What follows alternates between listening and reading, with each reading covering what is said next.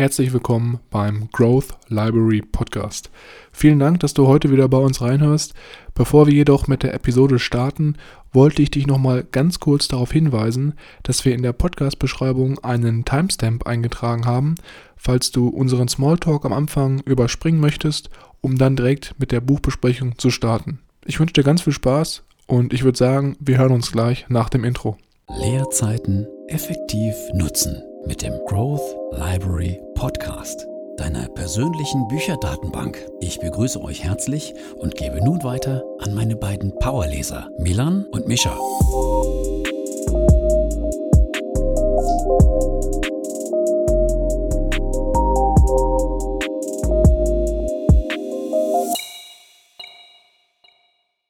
Herzlich willkommen, wie immer, auch nochmal von meiner Seite hier im Growth Library Podcast. Mein Name ist Milan und am anderen Ende der Podcastleitung befindet sich, wie in jeder Podcast-Episode auch, mein Bruder. Jochen, hi. Ich merke schon, heute, hast du wieder sehr gute Laune. Äh, ja, hier ist der Mischer. Herzlich willkommen natürlich auch wie immer von meiner Seite hier bei uns im Podcast bevor ich jetzt noch mal kurz was zu meinem persönlichen Lifestyle erzähle, Mischa, äh, freue ich mich sehr auf die Episode heute, weil wir ja heute das Thema Schlaf abschließen und ähm, ja, es gibt so viel zu erzählen. Äh, da weiß ich gar nicht, wo ich gleich anfangen soll. Aber bevor wir einsteigen, ist es ja so, ich habe es ja aus unseren letzten Gesprächen und auch Podcast-Talks mitbekommen, du bist ja auch sehr, sehr aktiv in letzter Zeit im Gym, also im Handelsport, wie man so schön ähm, sagt. Und was mir letzter Zeit aufgefallen ist, so hm, vor zwei, drei Wochen, dass ich so einen Sport, also ich mache ja nicht nur ähm, Handelsport, also ich gehe nicht nur ins Gym, sondern gehe ja noch joggen zweimal die Woche. Und das früher, als wir das gemacht haben, da war so das Ziel irgendwie, ja, eine gute Figur zu haben, vielleicht auch größeren Oberarmumfang als äh, vielleicht der eine oder andere Kollege oder so, einfach so ein bisschen dieses, dieses Jugendliche, man will sich behaupten. Und dass es mittlerweile bei mir aber jetzt so ein Mindset-Shift gab, dass ich den Sport nicht mehr primär deswegen mache, sondern auch einfach, dass ich das brauche, um so einen Ausgleich zum Alltag zu haben. Also um mal runterzukommen von der Arbeit, vom Stress, einfach um da auch vielleicht besser schlafen zu können und auch zur Entspannung. Und dass seitdem ich diesen Mindset-Shift habe, dass ich mich da überhaupt nicht mehr so krass motivieren muss, Sport zu machen, weil das für mich schon irgendwie so eine, ja, so eine Droge oder so, körperliche Droge äh, geworden ist. Man sagt ja auch, zum Beispiel beim Ausdauersport werden ja die Endorphin-Opiate ausgeschüttet, dieser körperinterne Glücksstoff, der halt bei Belastung ausgeschüttet wird, also auch beim Training.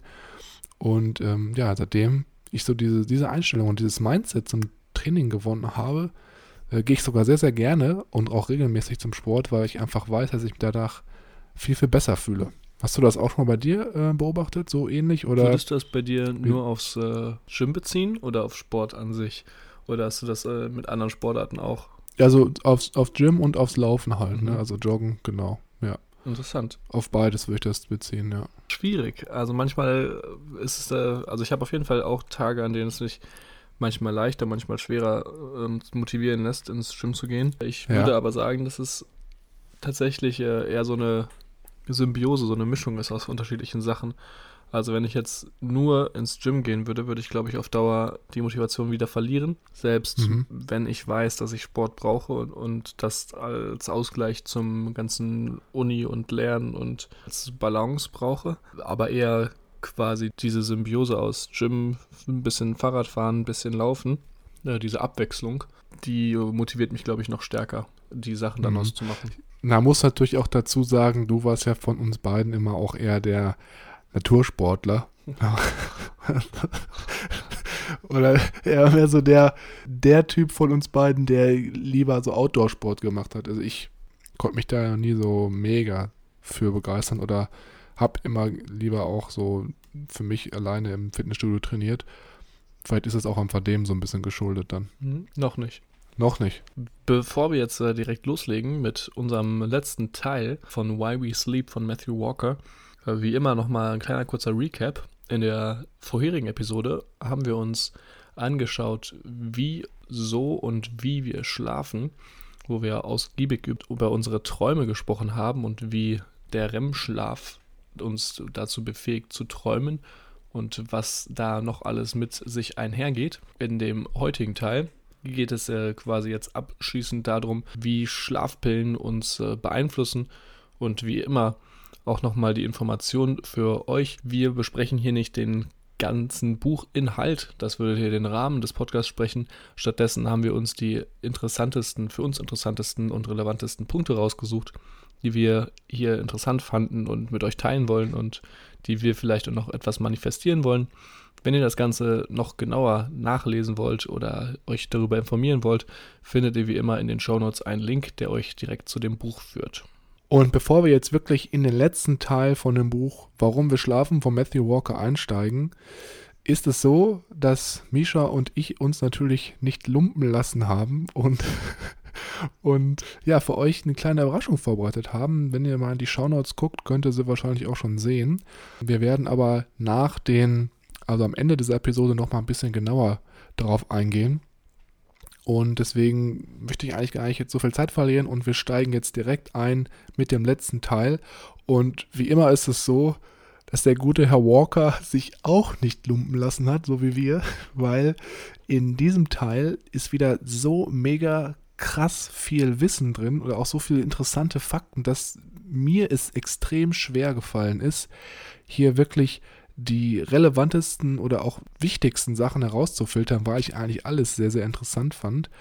Micha, du hattest es ja schon gerade eben angesprochen. Heute geht es ein bisschen um das Thema Schlafkrankheiten, Schlaftabletten und auch allgemein, welche Faktoren in der heutigen modernen westlichen Welt dazu führen, dass unser Schlaf sich eigentlich immer weiter verschlechtert und auch wie wir dem entgegenwirken können. Jetzt mal ganz krass auf den Punkt gebracht, will ich eigentlich anfangen mit dem Punkt Schlafkrankheiten.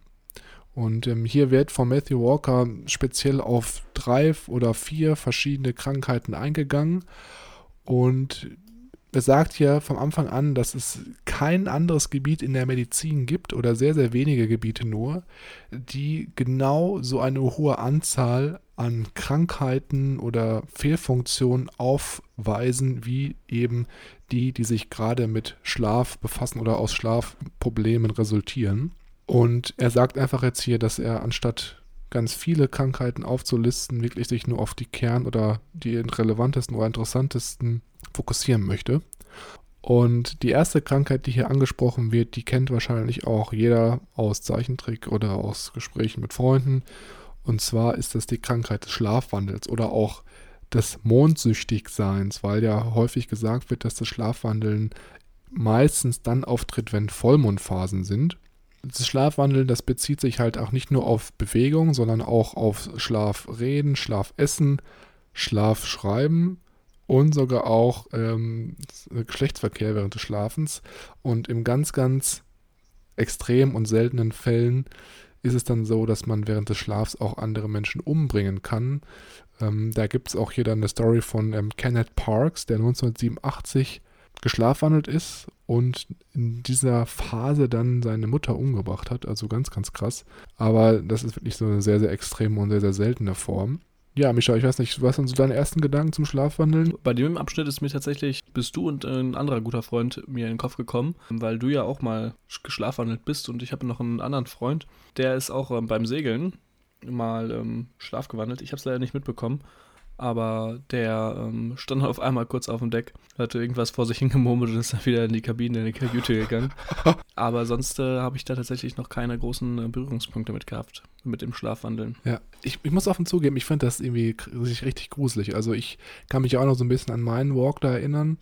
Und äh, ich hatte ja auch in der letzten Episode, glaube ich, gesagt, dass ich dachte, dass es aus dem REM-Schlaf entspringt weil du ja da träumst und dann auch manchmal so Bewegungen träumst. Aber Matthew Walker hat hier nochmal ganz klar darauf hingewiesen, dass die Schlafwandlerphase wirklich aus dem Tiefschlaf, also aus den N-REM-Schlafphasen äh, entspringt. Und ich habe da auch ganz verzerrte, verschwommene Erinnerungen dran. Also ich bin da irgendwie so halb kurz wach geworden, dann wieder eingeschlafen. Also ja, es war irgendwie ganz, ganz wilde Story. Aber es war auch, muss man dazu sagen, an dem Tag oder an der Nacht war auf jeden Fall auch Vollmond. Und ich bin auch so ein bisschen in der Phase wach geworden, habe das so realisiert, aber bin dann wieder eingeschlafen. Und was Matthew Walker halt hier auch sagt, ist, dass es heutzutage oder bis heute man nicht genau weiß, wie eben Schlafwandeln überhaupt entsteht. Also es, es muss irgendwie ein Problem oder ein Error im Nervensystem sein.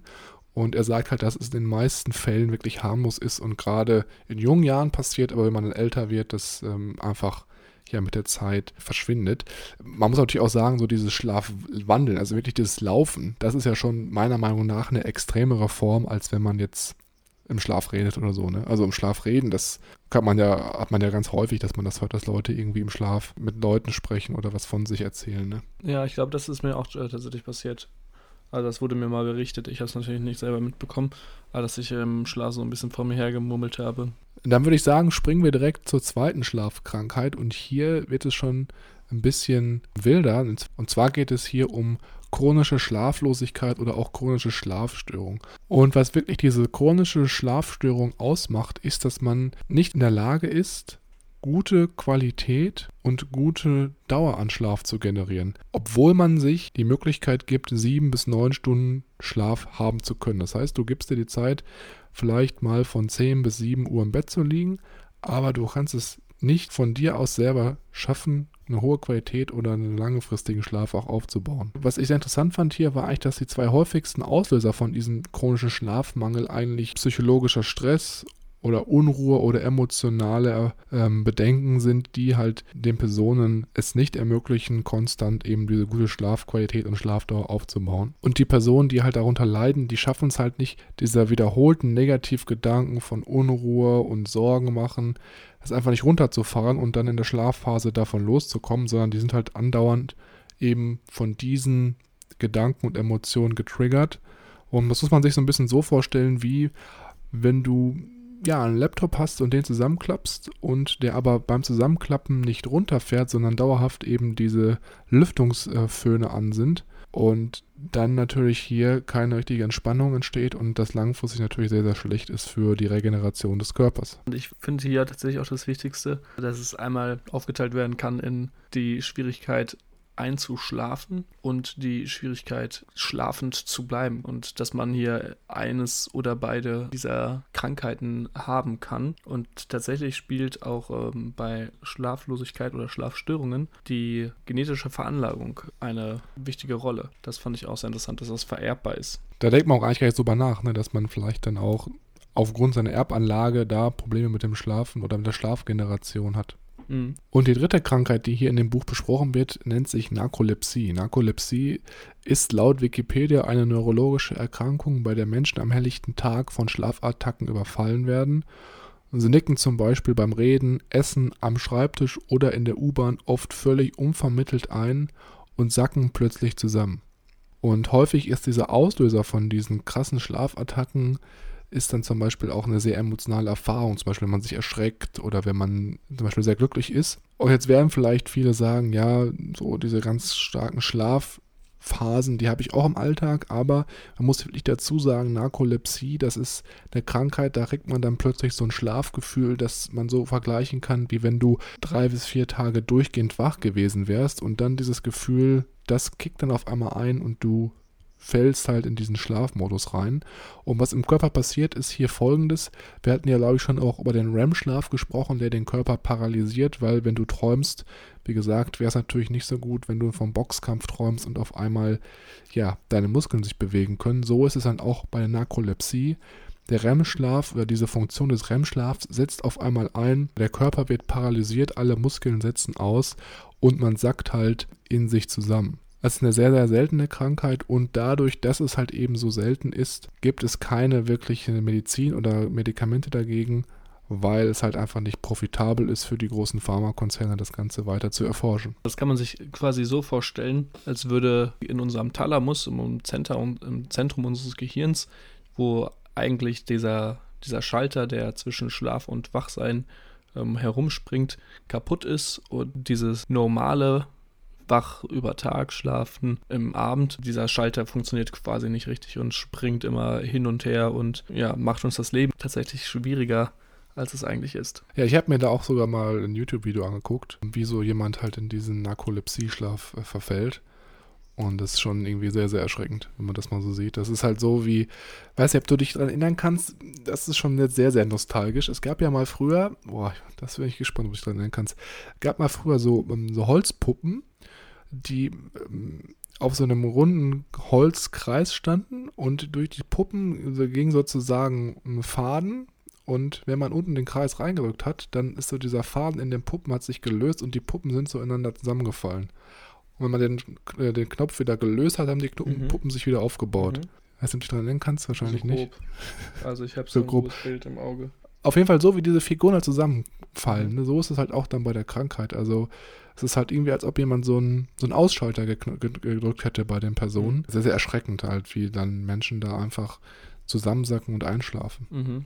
Die letzte Schlafstörung, die hier von Matthew Walker beschrieben wird, und auch ja die drastische. Und zwar wurde das aufgelistet von Michael Cork, ein Amerikaner, der tatsächlich an Schlaflosigkeit verstorben ist. Wie ist das quasi dazu gekommen? Michael Cork hatte eine genetische Schlafstörung, die quasi dazu gesorgt hat, dass ein bestimmtes Protein zerstört worden ist in seinem Gehirn und dadurch der Thalamus im Zentrum unseres Gehirns gelöchert war wie ein Schweizer Käse. Das hat dann, glaube ich, insgesamt sechs Monate gedauert, also nach sechs Monaten ohne Schlaf ist er dann verstorben und ähm, nachdem man dann nachgeschaut hat, was eigentlich da ja, passiert ist, warum Michael Kork verstorben ist, hat man dann herausgefunden, dass tatsächlich der Thalamus äh, so stark beschädigt war, dass er nicht mehr einschlafen konnte.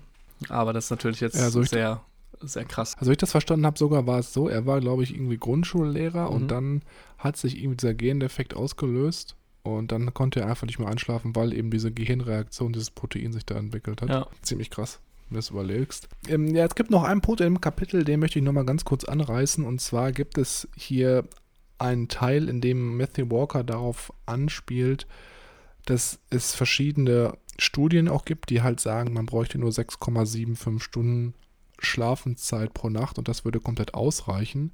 Und diese Erkenntnisse basieren halt darauf, dass man wirklich sich indigene Völker mal ganz genauer angeschaut hat und analysiert hat, wie lange diese eben schlafen. Und das war halt im Endeffekt so, dass diese sechs Stunden im Sommer geschlafen haben, durchschnittlich, und 6,27 Stunden im Winter.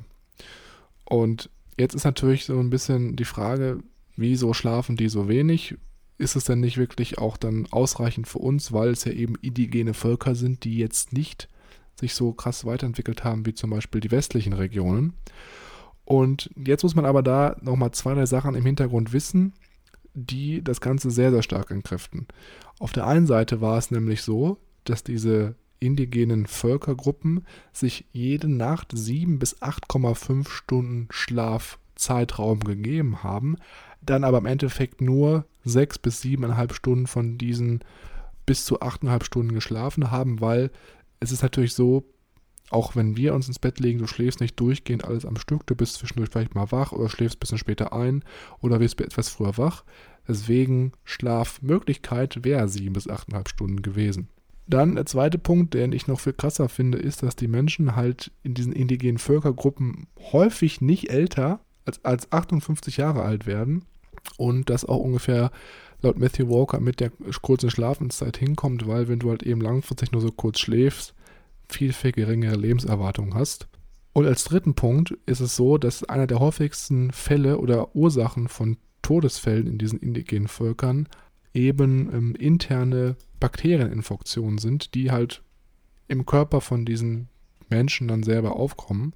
Und hierzu gab es 1983 ein, eine Untersuchung an der Universität of Chicago. Und in dieser Studie hat man herausgefunden, dass Ratten, die wirklich über längere Zeitraum nicht die Möglichkeit gehabt haben zu schlafen, ein schwächeres Immunsystem hatten und dadurch sich interne Bakterieninfektionen viel, viel schneller entwickelt haben. Und das wird natürlich auch jetzt wieder auf diese indigenen Völker zurückprojiziert werden können, dass eben aufgrund des geringen Schlafs, den sie halt haben, ihr Immunsystem nicht stark genug ist, vielleicht auch simpelste Bakterien abzuwehren und sie deswegen früher sterben, weil sie sich dann im hohen Alter schneller mit internen Bakterien infizieren und deswegen nicht so eine hohe Lebenserwartung haben. Und ein letzter Punkt, der auch noch hier in dieser Studie dazu geführt hat, dass eben diese indigenen Völker nur so wenig Schlaf gebraucht haben, was eigentlich auch schon sehr, sehr trivial ist, ist nämlich der, dass sie halt dauerhaft auf der Suche nach Nahrungsmitteln waren und manchmal auch nicht genug oder ausreichend Nahrung gefunden haben und deswegen halt mit dem Hungergefühl schlafen gegangen sind. Und das Problem ist halt, wenn du hungert schläfst, schläfst du halt auch nicht lange. Und deswegen ist es natürlich dann auch hier teilweise so gewesen, dass eben nur 6,75 Stunden im Durchschnitt geschlafen wurden, was aber jetzt dann im Umkehrschluss für uns in der westlichen Welt nicht heißt, dass es das optimale Zeitfenster ist, um langfristig gesund leben zu können. Sehr interessant. Das hatte ich äh, gar nicht mehr auf dem Schirm. Ich hatte nur noch auf dem Schirm, dass ähm, die Schlafenszeit ja nicht gleich der Schlafmöglichkeit äh, quasi ist. Dass dadurch, dass wir in unseren verschiedenen Schlafphasen hin und her wandern, selbst die Schlafmöglichkeit von sieben Stunden ähm, ja sehr anders realisiert werden kann, dadurch, dass wir unterschiedlich viel Zeit in den unterschiedlichen Schlafphasen verbringen. Nichtsdestotrotz würde ich äh, weitermachen. Das nächste Kapitel geht nämlich jetzt äh, sehr in die Moderne. Äh, hier geht es hauptsächlich um Nachteile, was uns eigentlich alles äh, vom Schlafen abhält. Und hier werden hauptsächlich fünf Faktoren genannt, die unseren Schlaf maßgeblich beeinflussen. Davon haben wir tatsächlich auch einen schon äh, besprochen. Ganz am Anfang in der ersten Episode im Kapitel 2, nämlich äh, Koffein. Deswegen äh, wollen wir da auch gar nicht so viel Zeit verlieren und uns lieber die vier verbleibenden anschauen. Mhm. Der erste Punkt wäre zum Beispiel hier äh, LED-Lichter, die ja viel energiesparender sind als normale Glühbirnen, die damals ähm, ins Leben gerufen worden sind, mit gutem Grunde. Doch das Problem mit den LED-Lichtern ist der, dass sie am Abend, gerade am Abend, unsere Mel Melatonin-Ausschüttung verhindern und ähm, unterdrücken. Was bei den klassischen Glühbirnen nicht der Fall war, dadurch, dass wir bei den klassischen Glühbirnen ein viel wärmeres Licht hatten, ähm, wurde unserem Körper nicht äh, so stark signalisiert, dass es jetzt äh, noch hell am Tag ist, was durch das blaue Licht viel stärker auftritt. Und ich weiß nicht, wie dann du dem Influencer, Entrepreneur und Autor Tai Lopez, wie er sich, glaube ich, selber bezeichnet, noch bei Instagram ja. folgst.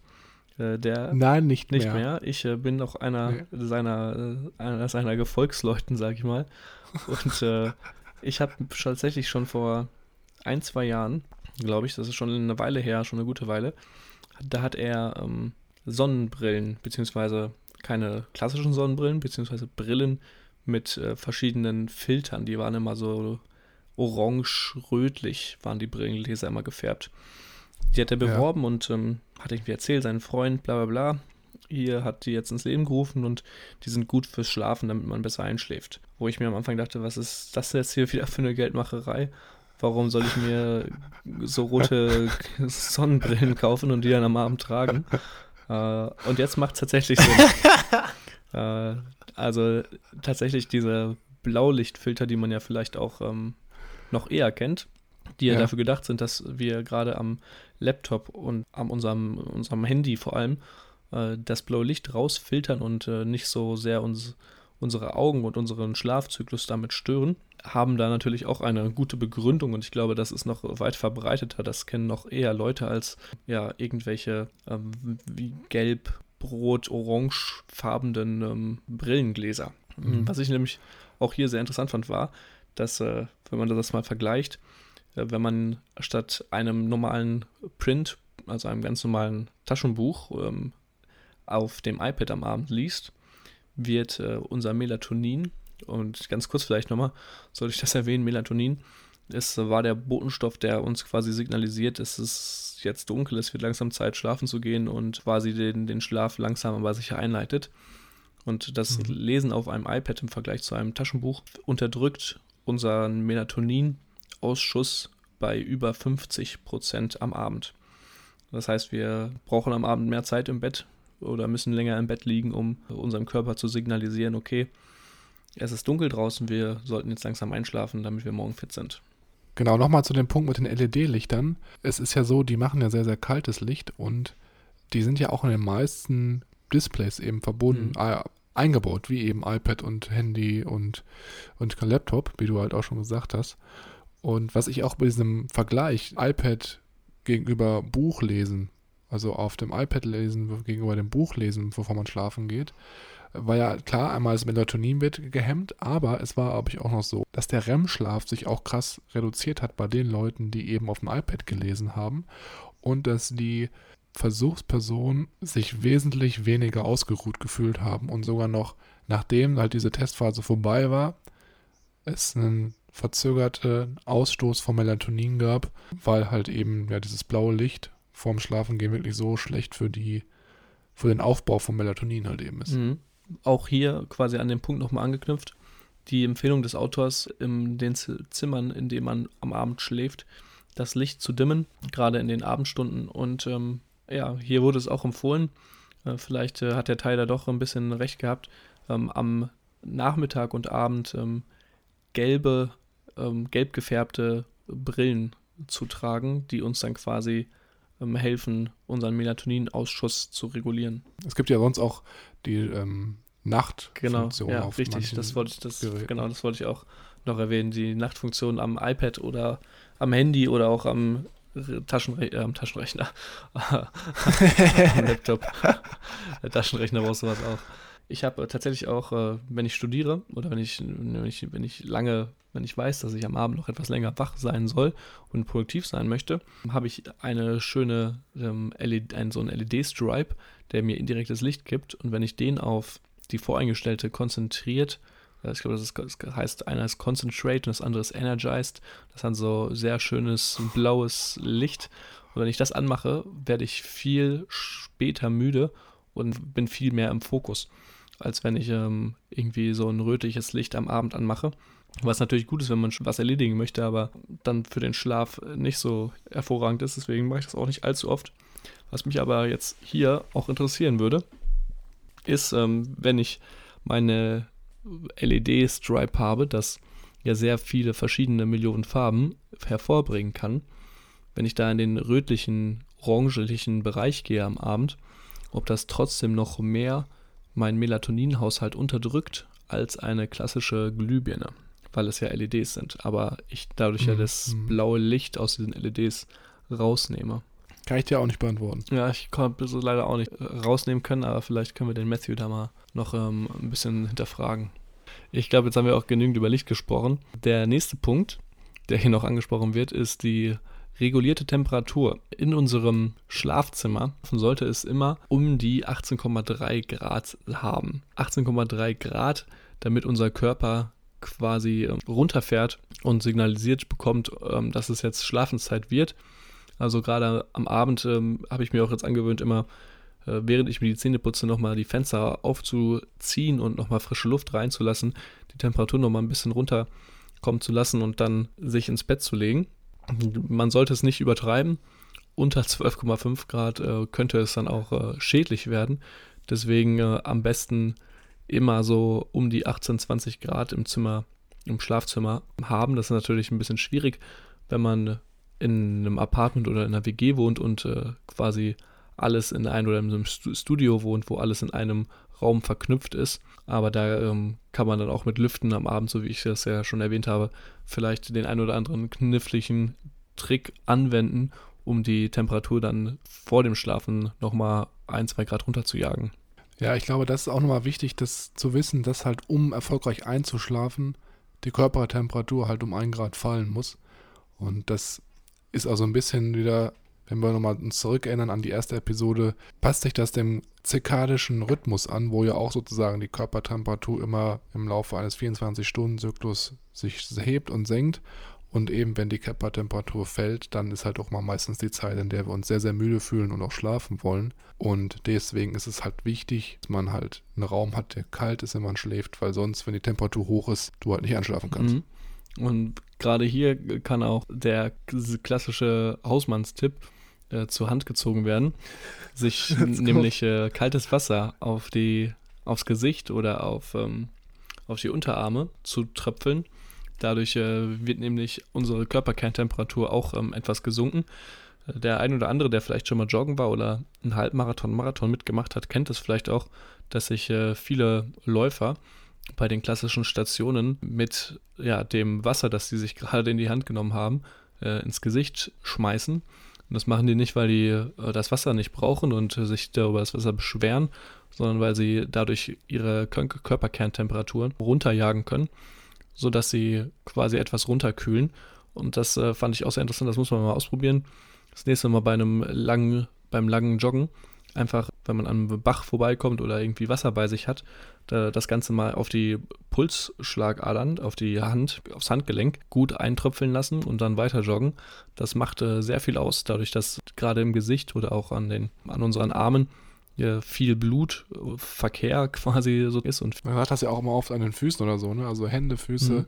da sind ja so die Regionen, wo man sehr, sehr viele Adern hat, glaube ich. Mhm. Der nächste Punkt und auch damit der vierte Punkt ist Alkohol. Alkohol versetzt uns nämlich nicht in den natürlichen Schlaf, äh, sondern hat quasi so seinen eigenen Schlaf, bei dem unser Körper nicht wirklich runterfahren kann. Gerade wenn man ähm, mal etwas feiern war und dann schlafen geht und vielleicht, äh, weiß ich nicht, eine Apple Watch oder irgendeine Uhr hat, die den ähm, Puls aufzeichnet über die Nacht, wird erkannt haben, dass äh, gerade der Puls im Schlaf, nachdem man Alkohol zu sich genommen hat, um einiges höher ist als der Schlaf ohne Alkohol.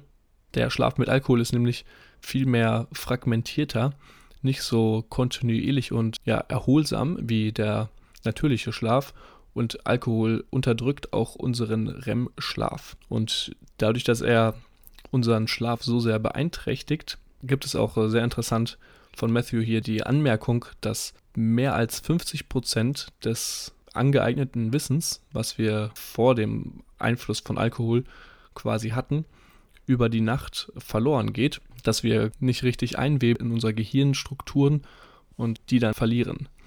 Das ist natürlich auch äh, gerade in Examen, Klausuren oder bei wichtigen Terminen, Abgaben äh, ein sehr wichtiger Faktor, den man im Kopf haben sollte und vielleicht dann doch in der Woche davor, wenn es zu den Klausuren geht, nicht übermäßig ähm, im Alkohol versinkt. Also allgemein so die Einflüsse von Alkohol auf dieses Gedächtnissystem und die Langzeitgedächtnisleistung ist ja sowieso ja wahrscheinlich auch schon in verschiedenen Studien auch nochmal belegt gewesen. Was ich aber persönlich hier bei dem Punkt auch nochmal sehr spannend fand, war, dass halt Alkohol ja auch von vielen Leuten sehr, sehr krass missverstanden wird, weil viele ja denken, ja, Alkohol hilft mir beim Einschlafen, ich kann besser einschlafen, wenn ich abends immer ein Bier trinke.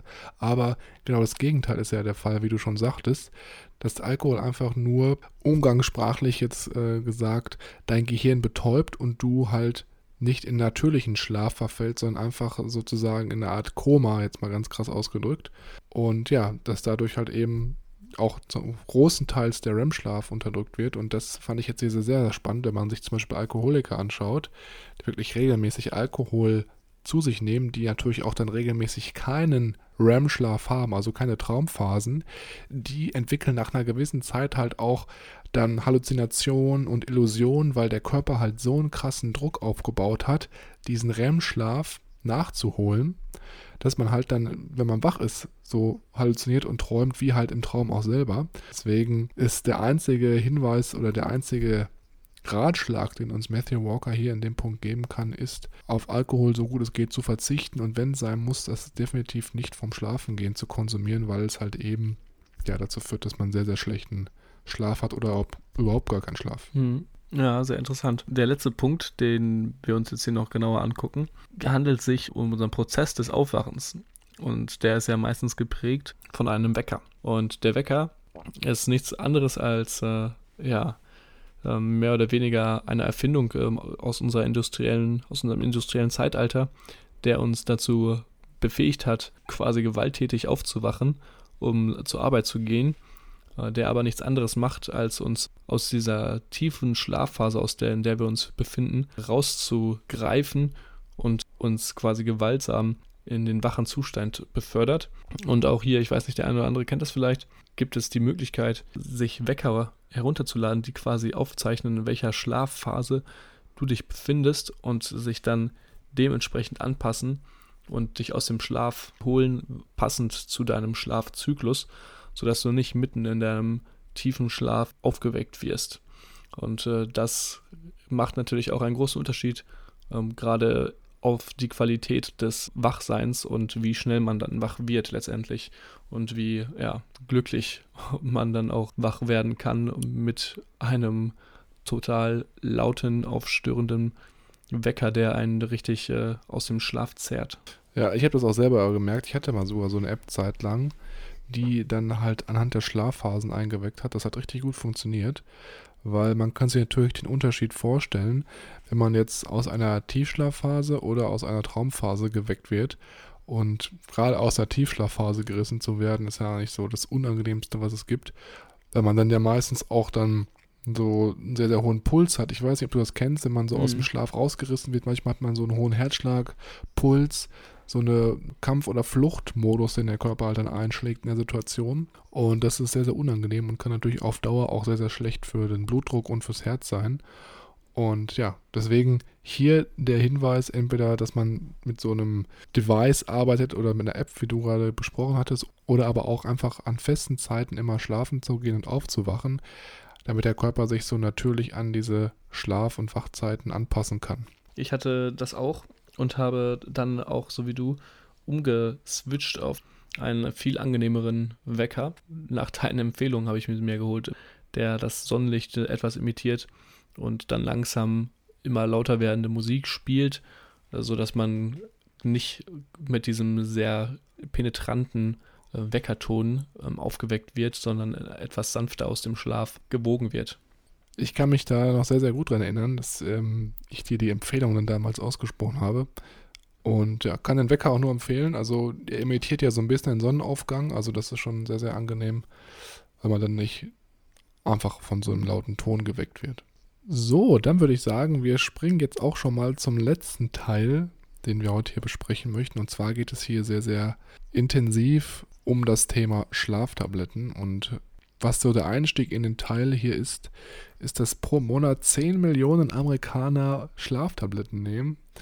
Und das Problem aber eigentlich hierbei ist, dass Schlaftabletten eigentlich gar keinen natürlichen Schlaf bieten, sondern, wie wir gleich noch ein bisschen weiter drauf, darauf eingehen werden, einen künstlichen Schlaf hervorrufen, die Gesundheit auch von den Einnehmern stark beeinflusst und auch das Risiko erhöht, an lebensbedrohlichen Krankheiten eben zu erkranken. Und das Grundproblem eigentlich hier von Schlaftabletten ist, wie eben gerade schon gesagt, dass sie keinen natürlichen Schlaf auslösen, sondern bei Schlaftabletten ist es ähnlich wie bei Alkohol. Sie zielen auf einen ganz bestimmten Gehirnbereich ab, den halt auch Alkohol targetiert und narkotisieren dich sozusagen in den Schlaf hinein. Das heißt, man sediert im Endeffekt dann in so einem komatösen Zustand, jetzt mal ganz krass ausgedrückt, dahin und hat auch gar nicht die Möglichkeit, wirklich diese ganz tiefen und großen Gehirnwellen aufzubauen. Das heißt, man ist danach, danach sogar am nächsten Tag meistens so ein bisschen müde, ein bisschen ja, diesig im Kopf, ist vergesslicher und manchmal hat man auch so ein bisschen Probleme, vielleicht äh, grobe Bewegungen auszuführen. Und das ist natürlich auch so ein bisschen so ein Teufelskreis. Das heißt, wenn du nach der Einnahme von Schlaftabletten wach wirst und dich ein bisschen müde fühlst, weil du keinen natürlichen Schlaf äh, erhalten hast, wenn du dann anfängst, wieder Kaffee zu trinken, bist du natürlich abends wieder länger wach und kannst nicht schlafen, nimmst dann wieder mehr Schlaftabletten und das ganze Spiel dreht sich immer so im Kreis, sodass du halt immer mehr Tabletten nehmen musst im Endeffekt. Und ja, was hier eigentlich der Hinweis ist, dass man durch Schlaftabletten eigentlich einen schlechteren Schlaf erfährt, wie wenn man sie nicht nehmen würde. Und jetzt kommen eigentlich noch die viel drastischeren Auswirkungen von eben Schlaftabletten. Einmal neben dem Punkt, dass sie noch nicht mal wirklich einen natürlichen Schlaf auslösen. Und zwar ist es so, dass Schlaftabletten einen bis zu 50% schwächenden Effekt auf eben die Verbindung in unserem Gehirn hatte und man dadurch wesentlich weniger sich behalten oder erinnern konnte und auch wesentlich mehr weniger Wissen ins Langzeitgedächtnis transferiert wurde und sozusagen die Einnahme von Schlaftabletten dann als Gedächtnislöscher viel mehr anzusehen war. Und hierzu gab es auch noch eine sehr, sehr spannende Studie von Dr. Daniel Kipke. Und zwar hat er sich hier über längere Zeit Menschen angeschaut, die eben Schlaftabletten nehmen und diese verglichen mit Personen, die keine Schlaftabletten nehmen. Und er ist halt zu dem Schluss gekommen, dass die Personen, die regelmäßig Schlaftabletten einnehmen, 4,6 mal höhere Wahrscheinlichkeiten hatten, in dieser Zeit, in der er sie beobachtet hat, zu sterben. Und es gibt heutzutage bis zu 15 weitere Studien, die eben ähnliches bestätigen. Und jetzt fragt man sich natürlich so ein bisschen, ja, warum kommt das, dass Personen, die eben Schlaftabletten einnehmen, so eine hohe Wahrscheinlichkeit haben zu versterben? Auf der einen Seite ist es halt so, dass aufgrund dessen, dass wir keinen richtigen Schlaf haben, unser Immunsystem geschwächt wird, wie auch schon vorhin bei den indigenen Völkern besprochen, und man deswegen sehr, sehr schnell an den einfachsten Infektionen sterben kann, weil diese vom Immunsystem nicht mehr richtig bekämpft werden. Dann ist es natürlich so, dadurch, dass wir keinen richtigen Schlaf bekommen haben und diese diese Müdigkeit im Tag sich weiter aufbaut, dass man da eine höhere Wahrscheinlichkeit hat, in Autounfällen involviert zu sein. Und dadurch, dass das Immunsystem halt auch nicht richtig arbeiten kann oder geschwächt wird, ist es auch nochmal wahrscheinlicher, dass man eben aufgrund von der Einnahme von Schlaftabletten Krebs entwickelt oder halt auch an Krebs erkrankt. Was ich auch sehr wichtig fand in dem Kapitel, war, dass äh, Schlafpillen oder Schlaftabletten die gleichen Gehirnregionen berühren oder beeinflussen wie auch äh, der Alkohol. Wenn man sich jetzt ja nochmal kurz zehn Minuten zurückerinnert, haben wir ja schon besprochen, dass Alkohol unseren natürlichen Schlaf sehr negativ beeinflusst. Dementsprechend ist es auch äh, der gleiche Fall mit den Schlaftabletten. Und auch den letzten Punkt, den ich hier noch sehr wichtig fand, der wurde nämlich in diesem und im nächsten Kapitel erwähnt. Der Zusammenhang von Schlaflosigkeit mit ADHS. Ähm, ADHS ist ja eine typische Krankheit, die bei Kindern oder bei sehr aufgedrehten Kindern diagnostiziert wird. Und die hauptsächlich großen Medikamenten, die verschrieben werden für ADHS, sind Aderal und Ritalin. Ritalin, glaube ich, kennen auch die meisten. Aderal war auch relativ neu für mich. Kurz zusammengefasst, was sind das für Medikamente? Das sind zwei Amphetamine und Methamphetamine, die sehr stark sind und die unseren natürlichen Schlaf quasi zurückhalten und unser Gehirn sehr wach hält. Äh, von Matthew Walker, es wird äh, von ihm quasi die Symptome von ADHS aufgelistet und die Symptome von Schlaflosigkeit. Und diese Symptome sind sehr überlappend. Daher geht er davon aus, dass mindestens 50 Prozent der Kinder, die mit ADHS diagnostiziert werden, eigentlich äh, gar kein Aufmerksamkeitsdefizitsyndrom haben, sondern eine, an einem Schlafmangel, einer, einer Schlafstörung leiden und wir mit dem Verschreiben von Ritalin und Aderal eigentlich unsere Kinder damit quasi verdammen, noch wacher zu sein und ihnen quasi Tabletten geben, damit sie noch wacher sind, die den Schlaf noch mehr verhindern und noch, noch mehr erschweren, sodass wir uns quasi in so einer abwärts gewährten Spirale befinden, aus der man schwer rauskommt. Ist ja schon ein bisschen verrückt, dass man überlegt, Schlaf wäre eigentlich das Einzige, was diesen Kindern dann helfen würde, wenn sie dann wirklich ihre ADHS überhaupt haben. Mhm. Und dann kriegen sie Tabletten, die eigentlich verhindern, dass sie schlafen. Ja, ist ein bisschen paradox. Und was ganz eigentlich im Endeffekt nur, ja, was ist paradox, ne? was es am Endeffekt nur noch schlimmer macht. Mhm. Also ganz, ganz verrückt. Ja, aber es ist schon sehr, sehr spannend, was so Schlaf eigentlich für ein großes Thema ist. Ich denke, dann sind wir hier zu einem guten Ende gekommen. Von dem Buch, das große Buch vom Schlaf von Matthew Walker oder auch auf Englisch Why We Sleep. Und ja. Sehr nett war das hier mal wieder vier Episoden mit dir aufzunehmen. Jetzt ist natürlich die große Frage von meiner Seite. Äh, was hast du dir jetzt aus diesen vier Episoden, was bleibt jetzt tatsächlich länger hängen? Oder was hat dich hier besonders erschüttert? Oder was fandest du besonders interessant? Ja, das ist, ist offen gesagt diesmal sehr, sehr schwierig, das so jetzt kurz runterzubrechen. Also im Endeffekt haben wir natürlich immer noch unsere Zusammenfassungen, die wir manchmal mal noch reinschauen, um dann noch was nachzulesen. Aber wenn ich jetzt aus dem Stehgreif dir sagen müsste, was mich wirklich am meisten, äh, was ich am meisten mitgenommen habe, dann einmal auf jeden Fall die verschiedenen Schlafphasen mhm. und dass man Schlaf nicht nachholen kann. Und vor allem auch, wie wichtig es ist, zu regelmäßigen Zeiten schlafen und zu gehen und aufzustehen und eigentlich so das Krasseste, dass man definitiv eigentlich siebeneinhalb bis acht Stunden Schlaf braucht. Weil ich halt früher immer so ein bisschen auch ja, von verschiedenen Quellen auch gehört habe, ja, nee, fünf Stunden reichen, sechs Stunden reichen. Aber langfristig, um eine gute Performance abliefern zu können, musst du halt wirklich jeden Tag acht Stunden schlafen und am besten gehst du dann dafür immer um zehn schlafen, stehst um sechs Uhr auf oder gehst um elf Uhr schlafen, stehst um sieben Uhr auf und ich kann einfach keinen mehr ernst nehmen, der mir sagt, ja, mir reichen fünfeinhalb Stunden Schlaf unter der Woche. Mhm. weil man einfach weiß, wie krass schädlich das für den Körper ist, wie wir auch schon hier äh, jetzt in dem Buch an tausendsten Beispielen besprochen haben. Und ja, nachdem ich das Buch gelesen habe, ist mir auch einfach habe ich ein ganz anderes Bewusstsein auch für meinen Schlaf bekommen. Also ich merke wirklich, wenn ich jetzt acht Stunden schlafe, wenn ich morgens aufwache, dass ich so viel geträumt habe, auch irgendwie, ne? Also das merke ich schon sehr stark und auch wie viel besser ich mich einfach fühle, wenn ich mir wirklich aktiv acht Stunden Schlaf nehme. Also ich würde sagen, ich konnte sehr, sehr viel für meine private Schlafroutine mitnehmen und werde definitiv auch nochmal öfter in das Buch reinschauen, in die Zusammenfassung und bin eben, wie gesagt, dem Matthew sehr, sehr dankbar, dass er sich hier vier Jahre Zeit genommen hat, das Buch zu schreiben, weil man muss ja auch mal dazu sagen, das ist hier ein Wissen, wenn man das wirklich konsequent anwendet, dann kann es schon definitiv dazu führen, dass man länger lebt, gesünderes Leben hat und ja, auch einfach ein glücklicheres Leben. Mhm. Cool. Wie ist es denn bei dir erstmal? Das ist jetzt die mhm. Frage. Ich würde das komplett runterbrechen auf nur einen Punkt. Das wird sich dann doch darauf hinauswirken, dass ich mir öfters im den Kopf wieder rufe, wie wichtig Schlaf ist. Bei all den genannten positiven Faktoren, die der Schlaf auf unser Gedächtnis, auf unseren Körper hat.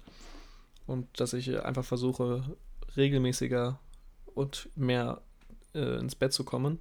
Und gerade auch ähm, in anstrengenden, äh, lernintensiven Phasen darauf achte, dass ich äh, besonders viel schlafe, ähm, um einfach ja, das Erlebte am Tag noch besser zu verarbeiten und das Ganze noch stärker zu manifestieren. Und ich fand das Buch auch sehr cool und ich fand das im Sommer, äh, hatte ich auch einen großen Spaß daran, das Ganze zu lesen und zusammenzufassen. Ich muss aber auch dazu sagen, jetzt nachdem wir vier Episoden dazu aufgenommen haben, das Buch hat schon mit gutem Grund seinen Stellenwert und seine Wichtig und äh, Richtigkeit. Äh, ich muss aber auch dazu sagen, dass ich ja diese Schlafdynamik natürlich Probleme widerspiegeln, die aus der ersten Welt kommen. Das ist natürlich klar und es geht natürlich auch darum, dass man hier seine Performance verbessern kann, wenn man das Wissen aneignet. Oder auch die Schlafroutine oder die Schlaftipps von Matthew Walker nämlich selber umsetzt. Und zwar ist es so, dass er am Ende des Buchs nochmal zwölf Tipps zusammengefasst hat, die er jedem an die Hand geben würde, möchte vielmehr auch, der eben seinen Schlaf verbessern möchte. Und wir haben uns gedacht, wir stellen diese zwölf Punkte für euch zusammen oder schreiben die raus und stellen die für euch in PDF-Format zusammen. Deswegen ist das auch unsere Überraschung heute hier am Ende der vierteiligen Schlafreihe, dass wir einen Link zu eben dieser PDF-Datei in die Podcast-Beschreibung reingestellt haben.